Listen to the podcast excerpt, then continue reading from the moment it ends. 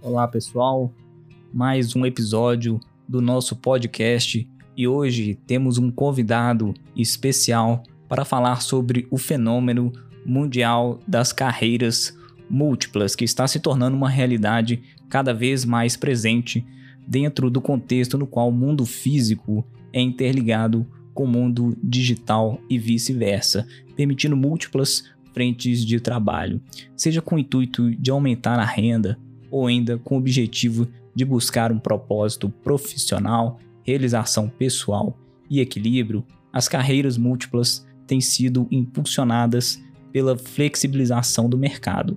Não é um fenômeno recente. O próprio Leonardo da Vinci foi talvez o mais famoso entre aqueles que optaram por esse formato. Pintor, escultor, engenheiro, poeta, Leonardo da Vinci se aventurou por diversos caminhos, sempre mantendo a excelência em seu trabalho. Nosso convidado especial é o colega André Barreto, profissional do futuro, que integra a comunicação corporativa e sustentabilidade da Fiat Chrysler Automobiles da América Latina e também é digital influencer e blogger na área de gastronomia, criador do Cozinhe para Ela, projeto super interessante com início em 2015 e que vem crescendo de forma orgânica, extrapolando seu público de relacionamento. Além de ser profissional executivo de uma multinacional, o André Barreto também dedica o seu tempo ao estudo da gastronomia, sempre mantendo a excelência em seu trabalho.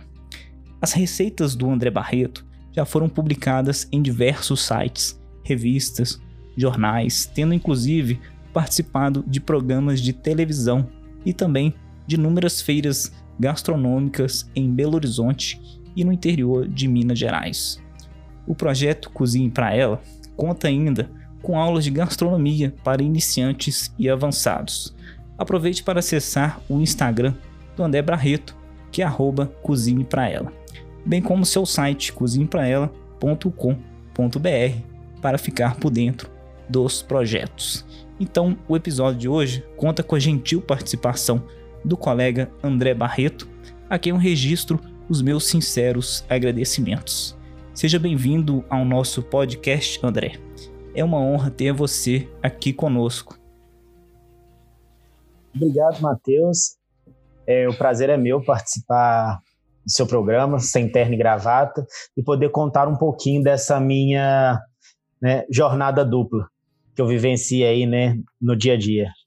Excelente, André. E assim, a gente tem como exemplo você, pelo menos dentre os meus amigos, meus colegas, de um profissional do futuro, que é aquele que se ocupa de múltiplas profissões.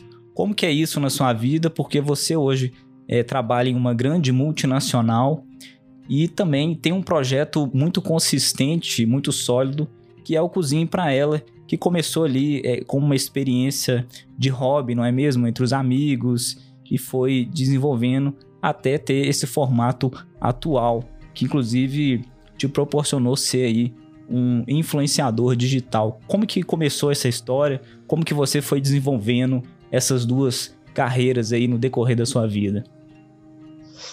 Então, é, vou contar um pouquinho dessa minha trajetória na cozinha, que começou desde pequeno quando eu tenho né, de, como memória afetiva né, lembranças de ver meu pai cozinhar para nossa família, para os amigos dele, eu achava aquilo máximo. E aí foi assim que eu comecei ajudando ele a descascar legumes, né, descascar cebola, cortar carne, temperar. E aí os, os anos foram passando e aí eu fui né, aprendendo cada vez mais, interessando né, pela, pela cozinha.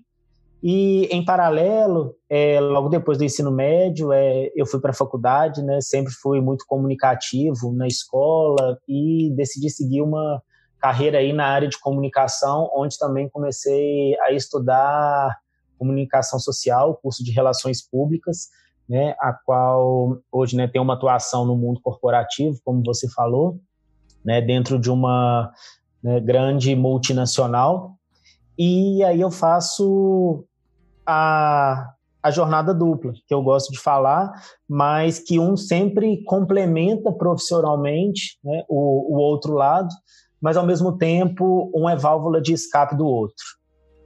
Interessante. Então você disse que teve a influência é, da sua família. Então você teve alguém ali que te deu esse suporte no início, porque não é fácil muitas vezes a gente ter um hobby e querer desenvolver isso para o lado profissional. Como que a sua família ela foi lidando com isso? Ela foi te apoiando? Você tem alguém ali que é, desempenha esse lado gastronômico?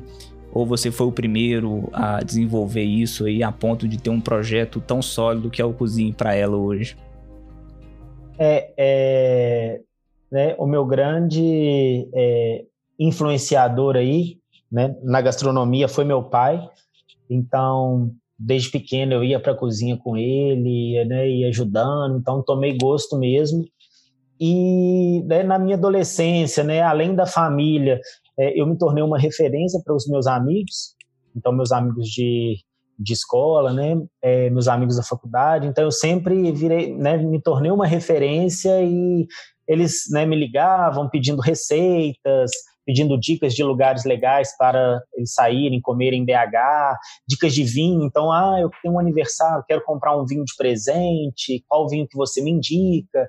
Viagens com essas pegadas gastronômicas. Então, assim, é, né, na minha adolescência eu já era uma referência para esse núcleo restrito, né? O núcleo familiar e o núcleo dos meus amigos. Até que em 2015 eu resolvi né, ir um pouco além e compartilhar minhas receitas e experiências gastronômicas na internet, de forma né, que não só os meus amigos e minha família pudessem acessá-las, mas deixar isso aberto para o público em geral.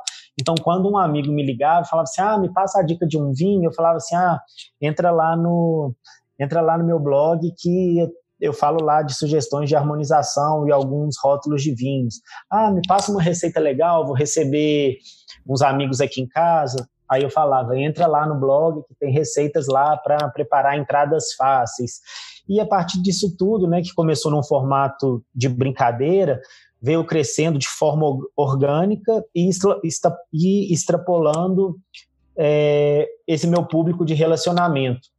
Então, assim, hoje, né, muitas pessoas acessam as minhas receitas, acompanham as dicas que eu dou nos perfis das redes sociais. Então, assim, né, é, no final do ano passado, 2019, eu fiz cinco anos de cozinha para ela, então assim, né, já perdi as contas de quantas receitas, né, eu escrevi, eu criei, eu publiquei em sites, revistas, jornais, participei também de programas de televisão, né, dou algumas aulas de culinárias, participo de eventos gastronômicos em BH, né, no interior de Minas, em São Paulo também, e por aí vai.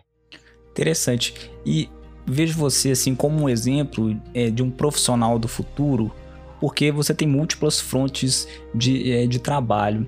Isso é bem visto no seu ambiente profissional? Como que o seu ambiente profissional é, lida sabendo que você também desenvolve uma outra atividade que acabou se tornando aí talvez aí uma segunda fonte de renda, sendo você integrante de um projeto de um profissional do futuro. É, você teve alguma resistência assim dentro da empresa ou eles sempre te ajudaram, te apoiaram? Porque eu vejo que essa é a tendência, né, do futuro. Antigamente a gente tinha um pensamento de seguir uma carreira única no decorrer da vida, sendo que com é, a redução das fronteiras e o aumento aí é, da tecnologia, o acesso a todos, isso nos possibilita estar cada vez mais conectados com outros projetos também que não apenas a nossa fonte é de renda principal. A gente acaba desempenhando ali outras atividades, cria um podcast, um blog, né, outros projetos que podem ali ser também levados em conjunto, sem prejudicar, obviamente, o, o, o lado profissional, é, porque são pessoas que estão acostumadas com essa flexibilização e mantêm a excelência em tudo. Como que foi isso no seu ambiente de trabalho? Então, como você bem disse, né, é o profissional do futuro, né, o profissional que é multitarefa, que desenvolve é, raciocínios diferentes, que, que perpassam por áreas diferentes. É, hoje as empresas elas têm buscado cada vez mais esse tipo de profissional, que ele pode é, atuar em projetos né, em diferentes áreas, adquirir é, vários conhecimentos e até mesmo né, pensar e atuar né, de uma forma diferenciada e criativa. Então, assim, né, hoje no meu trabalho, é, eu sinto que é, os colegas e a própria empresa, ela enxerga isso com bons olhos, porque tudo que eu adquiro de conhecimento, aprendo e vivencio no mundo da gastronomia, eu trago como né, uma boa prática para dentro da empresa e vice-versa. Então, assim, né, como eu atuo na área de comunicação no mundo corporativo, é, eu já né, tive várias experiências e aprendizados na área da gastronomia que eu trouxe como né, exemplo e compartilhar com os meus colegas e a gente desenvolver projetos, pensar em novas iniciativas dentro da empresa, né, do que eu vivenciei no mundo da gastronomia e vice-versa. É, né, a comunicação corporativa da FCA ela também ela me ajudou muito no sentido de amadurecimento, não só enquanto né, profissional, mas pessoal também, para eu tomar essa decisão e de ter né, um, um outro projeto né, de vida, um hobby que virou né, um segundo trabalho. Interessante. E você tocou a palavra aprendizado. E eu te pergunto, a gastronomia, né, o cozinhar, ele é um dom ou é um aprendizado? O que, que você pensa disso, né? Porque muitas pessoas falam, ah, eu quero é, aprender a tocar violão, mas eu não tenho dom, né? Então não vou começar. Ou então a pessoa às vezes pensa também, ah, eu, eu adoro a gastronomia, mas eu não tenho esse dom, então a pessoa sequer se preocupa ali em aprender. O que, que você acha disso é, na gastronomia? Gastro a gastronomia, o cozinhar, para você é um dom ou um aprendizado? Eu acredito, Mateus, que ele é uma mescla dos dois. Ele começa como um dom. A pessoa ela tem uma predisposição, né? ela já tem aquele dom de querer é, cozinhar, desenvolver, experimentar as coisas. Então, assim, desde pequeno, é, aquela, né, aquela criança que ela gosta, que ela é curiosa, que ela gosta de provar as coisas, entendeu? Que ela não tem medo de arriscar, né? Ela tem uma predisposição, né, de querer e gostar de cozinhar. Então, é, imagino que ali começa como um dom. Mas à medida que o tempo vai passando, né, que você vai tomando cada vez mais gosto, você começa a estudar, a se especializar, e aí isso acaba se tornando um aprendizado. E não só, é, e eu falo esse aprendizado não só no sentido né, de estudar, de ir através de livros, enfim, né, da internet, de vídeos, mas assim, as próprias experiências é, gastronômicas, elas também é, são aprendizados. Então, uma viagem que você faz né, é, para um lugar que é puramente gastronômico, por exemplo, você vai para o sul do país, é, para Bento Gonçalves, estudar os vinhos daquela região. Você vivencia uma experiência ali, né, degustações, harmonizações, aprende um pouco sobre o processo né, da vinificação. Isso acaba se tornando, né, aprendizado. Então, né, o repertório que a gente vivencia, isso também acaba né, se tornando um aprendizado. Interessante. E você disse a palavra criança, e aí eu te pergunto: existe idade para começar a aprender? Existe idade para começar a desenvolver é, esse hábito, essa arte, que é a arte da culinária? O que, que você acha disso? E se você tem algumas dicas para quem quer aprender a cozinhar, para quem pensa aí também em seguir um pouco o lado que você seguiu e tem aí cons conseguido construir uma carreira bastante sólida também neste ramo? É, em relação à idade, eu acho que a idade, é, desde pequeno, acima de 3, 4 anos, né, é, as crianças elas podem ser estimuladas obviamente pelos pais, né, e supervisionados pelos pais, né, a ajudar ali num preparo, num café da manhã, criar, por exemplo, né, é, sanduichinhos coloridos, né, uma fruta e cortar a fruta, né, em formato de estrela, em formato de bichinho. Isso você consegue, né, trazer um pouco da, da gastronomia para esse ambiente da criança né, inclusive agora, né, no, no, período de quarentena, eu acredito que seja uma excelente oportunidade dos pais trabalharem né, e desenvolverem essa questão da, da cozinha com as crianças. Interessante. Então, a gastronomia, ela também tem ali uma questão de interação social. É, é, eu vejo que você citou ali a interação com as crianças, né? É, a gastronomia também é vista como uma terapia e arte. Como que isso funciona para você? Porque você atua também na área de relações públicas. Né? Então você disse que a gastronomia ela acaba ajudando a, a sua interação social no seu ambiente de trabalho e também é, eu queria saber a respeito do lado da terapia e arte, né? Você, é, como que você vê a gastronomia ajudando é, nessas duas áreas, inclusive aí na questão da quarentena que você muito bem é, citou, que pode ser utilizada aí para estimular crianças. Você acredita também que a gastronomia pode ajudar ali a aliviar o estresse, ainda mais no mundo cada vez mais corrido que a gente tem enfrentado aí no dia a dia? Com certeza. É, eu sempre falo que a gastronomia, para mim, é, além do hobby, ela é uma válvula de escape. Então, né, da tensão, estresse, correria do dia a dia, né, da, do meu trabalho no mundo corporativo, então eu tenho a gastronomia como válvula de escape. Então é aquele momento que eu saí do meu trabalho, cheguei em casa, e assim, hoje vou cozinhar. Vou né, cozinhar com meu pai, com minha mãe, com os meus amigos, e aí abro uma garrafa de vinho, uma cerveja, e né, aí preparo aquele jantar, aquele tira-gosto, enfim. É, é um momento ali né, puramente de relaxamento, descontração. Então, né, esse é o, esse seria né, meu primeiro ponto. O segundo ponto que a gastronomia ele é sim é uma arte e desenvolve o lado criativo das pessoas. Então, né, pode ser sim considerado com, como uma arte. Interessante.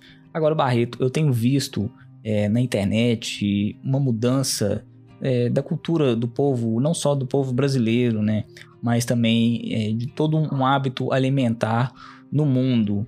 É, a gente vê aí uma procura maior por alimentos orgânicos, alimentos mais saudáveis, né? As crianças estão tendo agora uma preocupação maior com a alimentação. Como que você enxerga isso? Você acha que, que é uma tendência que tem sido seguida no mundo? É, que você acha que isso vai se consolidar? Porque países bem desenvolvidos né, têm sua preocupação lá com alimentos transgênicos, é, e o Brasil ainda está desenvolvendo muito essa ideia. É, a gente vê aí iniciando pelas crianças, né, os pais tentando introduzir hábitos saudáveis é, nas pessoas, nos seus filhos. Como que você enxerga essa mudança de hábito alimentar no Brasil e no mundo? É, essa tem um movimento muito forte que é chamado slow food, que vai muito nesse sentido, né, de que né, o consumo é, dos alimentos orgânicos, né, não só pela questão da saúde, que né, não tem ali né, os produtos químicos, igual você citou também, né, a questão do alimento transgênico, que, né, que são produzidos no sentido de acelerar essa produção dos alimentos para atender as demandas da população, é, mas esses alimentos eles acabam perdendo nutrientes, enfim, né, são modificados geneticamente em laboratório e, e além né, dessas questões aí né, de, de agrotóxicos. E aí tem todo esse movimento que eu falei, né, do slow food, que é né, eu consumir os alimentos orgânicos, né, que ele né, tem, desenvolve todo esse ciclo de, de produção daquele alimento, né, a valorização de pequenos produtores, de produtores locais. Então se fala muito, né? É, pense global, mas coma local, consuma local, valorize o pequeno produtor, aquele cara, né, da agricultura familiar que tem, né, toda uma rede ali de que ele, né, ele precisa vender aqueles produtos deles que são de qualidades, entendeu? E ele depende daquela fonte de renda ali para né, gerar renda para o núcleo familiar dele. E ao mesmo tempo também, não só de valorizar esses, esses produtores locais, né, você também ter uma alimentação mais saudável. Isso aí tem né, esse movimento que eles falam muito né, da gastronomia fit, da né, culinária movimentos, né, culinária vegetariana, culinária vegana, enfim, né, são tendências mesmo que né, vêm sendo discutidos, né, não só né, globalmente, mas quando a gente faz um recorte né, para Brasil, para né, Minas Gerais, Belo Horizonte, também está no dia a dia já das pessoas. Interessante. Agora, eu me pergunto, por que seria caro ser fit no Brasil? Porque é, você vai no supermercado e você encontra um produto que ele é orgânico, a gente percebe que o valor é, é um, um preço muito mais caro do que um produto considerado ali é, normal. E isso acaba, pelo menos na minha ótica, acaba prejudicando a democratização dessa, desse hábito saudável que é ser fit. Por que, que é caro ser fit no Brasil e se existem alternativas é, ou soluções para que esse acesso a esses alimentos mais saudáveis possam chegar aí de uma forma mais fácil ao consumidor de baixa renda, que precisa também de ter uma alimentação saudável. O que, que você pensa a respeito disso? Assim, é, realmente o produto orgânico ele é sim um pouco mais caro do que os produtos é, convencionais, tradicionais que a gente encontra no dia a dia, pelo próprio processo de produção. Então, assim, né, ganho em escala, o orgânico, né, ele fica né, um tamanho menor, ele não rende tanto, enfim, né, a produção é pequena, então, logicamente, esse produto ele é um pouco mais caro. Mas, ao mesmo tempo, quando a gente fala né, em né, é, produtos fits, a gente encontra muita coisa pronta no mercado. E aí, é, e lógico, né, um produto fit ele é bem mais caro do que um produto normal. Mas quando a gente pensa né, é, e fala em preparar os alimentos, né, é, a gente pode considerar que a produção de um alimento fit, né, feito por você, então receitas fits, você comprando os ingredientes e fazendo, ele é, fica muito mais em conta do que você comprá-los pronto no mercado. Então, hoje a dica que eu dou é, né, você quer né, passar a ter hábitos de uma alimentação mais saudável, né, preparar receitas fits, em vez de você comprar esse produto pronto no mercado, eu vou dar um exemplo, ah, uma lasanha de abobrinha que você possa comprar, né, congelada, né?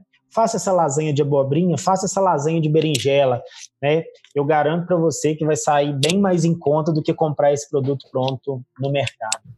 Interessante. Agora, a gastronomia mineira não parece ser uma gastronomia muito fit, né? É... E a gastronomia mineira, ela é apenas pão de queijo? Qual a visão que você tem é, que as pessoas muitas vezes me perguntam: ah, você é mineiro, né? Então você adora pão de queijo. A gastronomia mineira é só isso? O que, que você poderia esclarecer aí para o nosso público, comparando aí também com a, a, gastronomia dos outros estados, que é o Rio de Janeiro, São Paulo, Espírito Santo, Bahia, Pará? Como que você vê né, nesse cenário a gastronomia mineira, os principais pratos? O que, que você é, pensa? A gastronomia mineira ela não é apenas pão de queijo, é, Hoje eu falo que o, o, pão de queijo ele é assim, né, o símbolo da gastronomia mineira, né? Não só o pão de queijo, mas o cafezinho e o queijo. Mas o pão de queijo assim, ele caiu mesmo no gosto de todos os, né, de todos os brasileiros. Inclusive na época que eu fui passar é, um tempo a trabalho na Itália pela FCA, então eu levei ingredientes, né, os polvilhos e tudo mais, e fazia na Itália pão de queijo com os queijos italianos lá para a turma, para os colegas de trabalho, e eles ficaram assim encantados. Então, assim, pão de queijo realmente hoje ele é considerado né, um símbolo da gastronomia mineira. Só que é, né, nossa gastronomia ela vai além né, do pão de queijo. Então, assim, os pratos, por exemplo, à base de fubá, a gente tem na alimentação, né, na culinária mineira, muita carne de porco. Então, né, pernil, costelinha, né, própria né, galinha caipira, galinhada, alguma, alguns vegetais, né, que são é, típicos daqui de Minas Gerais. Então, por exemplo, né, como o Ora pronobis, que é, que é uma folha que é super rica, que é considerado como se fosse né, é, uma uma proteína mesmo assim de tão rica que ela é em proteína, ela pode ser comparada assim a a uma carne. Então, Senhora Pronobis, Maria Gondó são hortaliças né, de quintal aqui dos mineiros. Então, né, é, pratos né, com fubá, carne de porco, galinha, ora pronobis, né, outra receita que é super tradicional aqui, feijão tropeiro, são, são pratos da culinária mineira que ganharam né, não só o Brasil, mas o mundo. Interessante. E a culinária de São Paulo, né? A gente vê um movimento muito grande ali das burguerias é, invadindo ali São Paulo, é, Rio de Janeiro, é uma culinária do galeto, né? Que eu vivenciei lá, eu tive oportunidade de estudar lá dois anos, né? O pessoal tem essa cultura do galeto. É, a Bahia, o acarajé, Espírito Santo, a muqueca.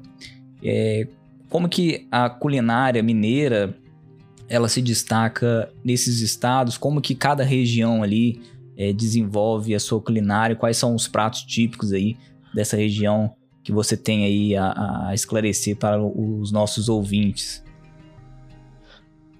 Sim, é, eu acredito que a culinária mineira, hoje no Brasil, é a queridinha de todos. Então, assim, né, todo lugar que você vai tem um restaurante né, de comida mineira, ele está sempre cheio, sabe? Aquelas receitas né, que, eles, é, que eles falam, né? O comfortable food, são aquelas receitas né, que, que te abraçam, que te traz memória afetiva.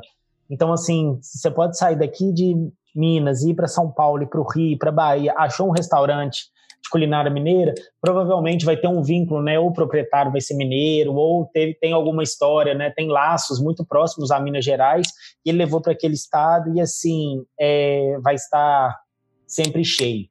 Mas é interessante, Matheus, que quando você fala né, nessa questão dos estados, hoje a gastronomia ela trabalha muito é, um tema que é a fusão gastronômica.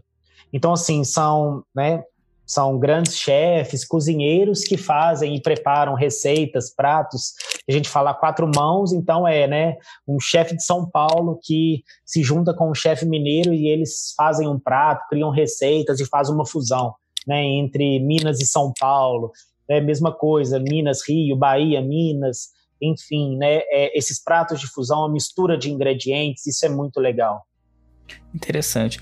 Agora, como inovar na gastronomia? Eu assisti anteriormente uma série né, em que o protagonista ele ia de país em país é, procurando ali pratos típicos, procurando ingredientes exóticos para incrementar aí nos pratos do restaurante propriedade desse protagonista. Como que você vê a inovação na gastronomia, a inovação no mercado da culinária inclusive no mercado mineiro. É possível inovar na gastronomia do mercado mineiro, porque essas receitas elas são tradicionais, mas você acha que existe espaço para inovação também nessas receitas?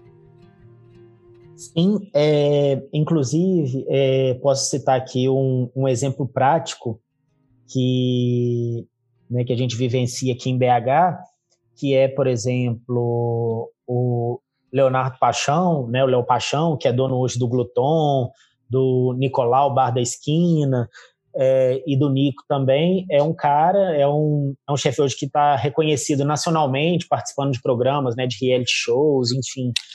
E ele faz um trabalho né, com a culinária mineira que é muito interessante, que assim, que a partir de várias técnicas e aprendizados, ele transforma os ingredientes mineiros, ingredientes tradicionais do nosso dia a dia, né, em é, receitas incrivelmente gastronômicas. Então, né, muda, né, a textura, muda, né, é, a partir de várias técnicas, né, a apresentação do prato. Então, assim, receitas, né, que às vezes eram receitas tradicionais, né, é, do dia a dia, mas a partir de técnicas ele transforma essa receita em, em, pratos altamente gastronômicos. Eu acho que isso é uma, é uma tendência né, para os restaurantes aqui, não só daqui de, de Minas, mas né, do país como um todo.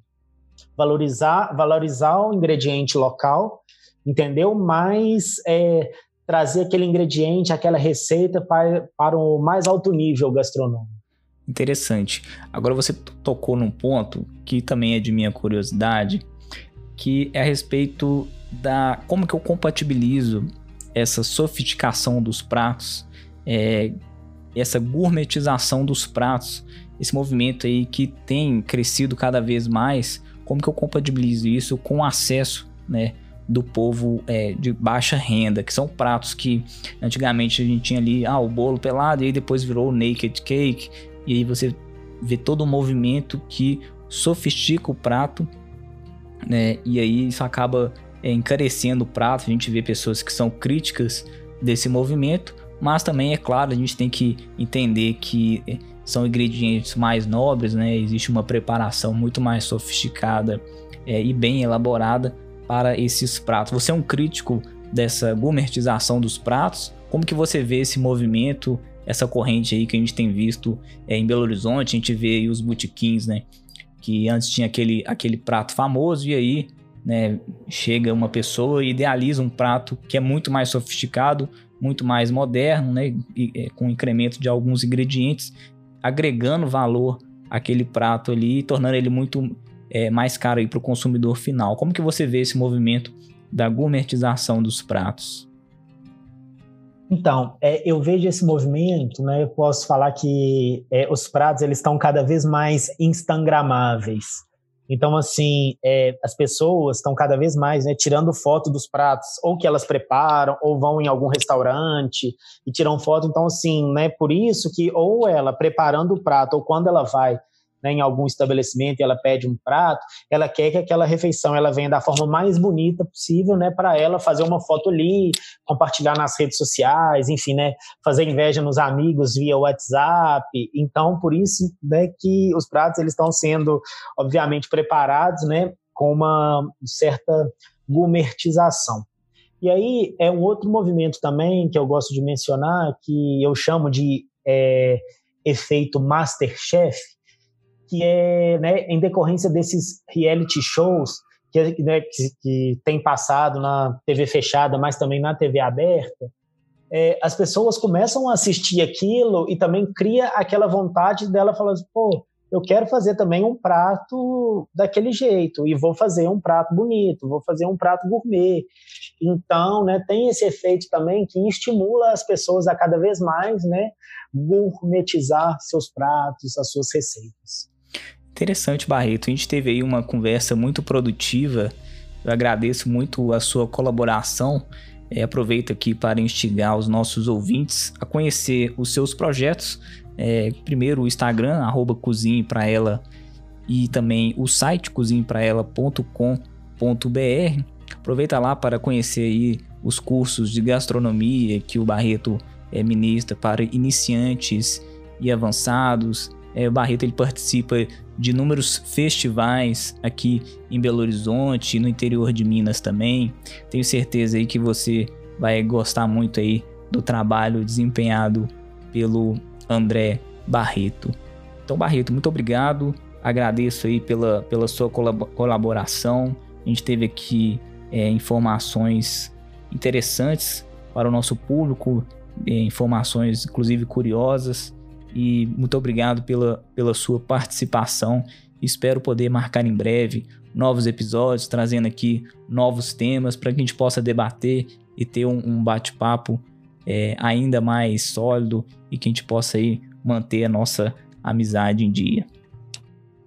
Eu que agradeço a participação nesse bate-papo e espero que depois que acabar esse período de quarentena a gente possa né, se reencontrar e inclusive aproveito e te convido já, né, para a gente fazer uma receita juntos, preparar um, né, um prato ao vivo e depois a gente poder também divulgar, né, para todos os nossos seguidores, as pessoas que que têm acompanhado, né, não só o meu trabalho, mas o seu trabalho também.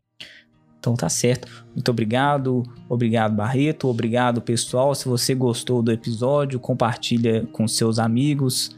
Um grande abraço a todos vocês. Acompanhem lá o André nas redes sociais e nos vemos, nos reencontramos na próxima. Esse foi o bate-papo acerca das carreiras múltiplas, no qual o André Barreto mostrou ali um pouco da sua vida, do seu cotidiano e dos seus projetos.